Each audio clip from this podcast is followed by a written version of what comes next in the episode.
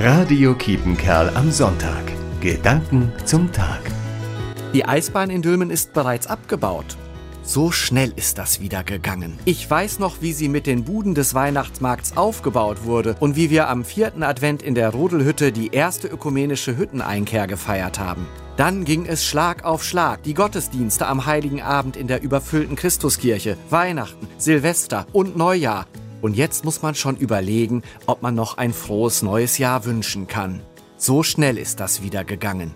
Aber im Rückblick merke ich, wie reich und erfüllt diese Wochen waren. Und ich merke, das tue ich eigentlich selten so zurückzublicken. Eher schaue ich nach vorne. Was kommt als nächstes? Was ist jetzt dran?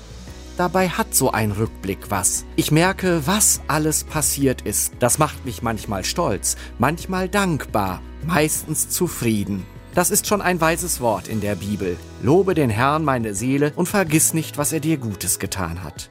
Pfarrer Gerd Oevermann, Dülmen.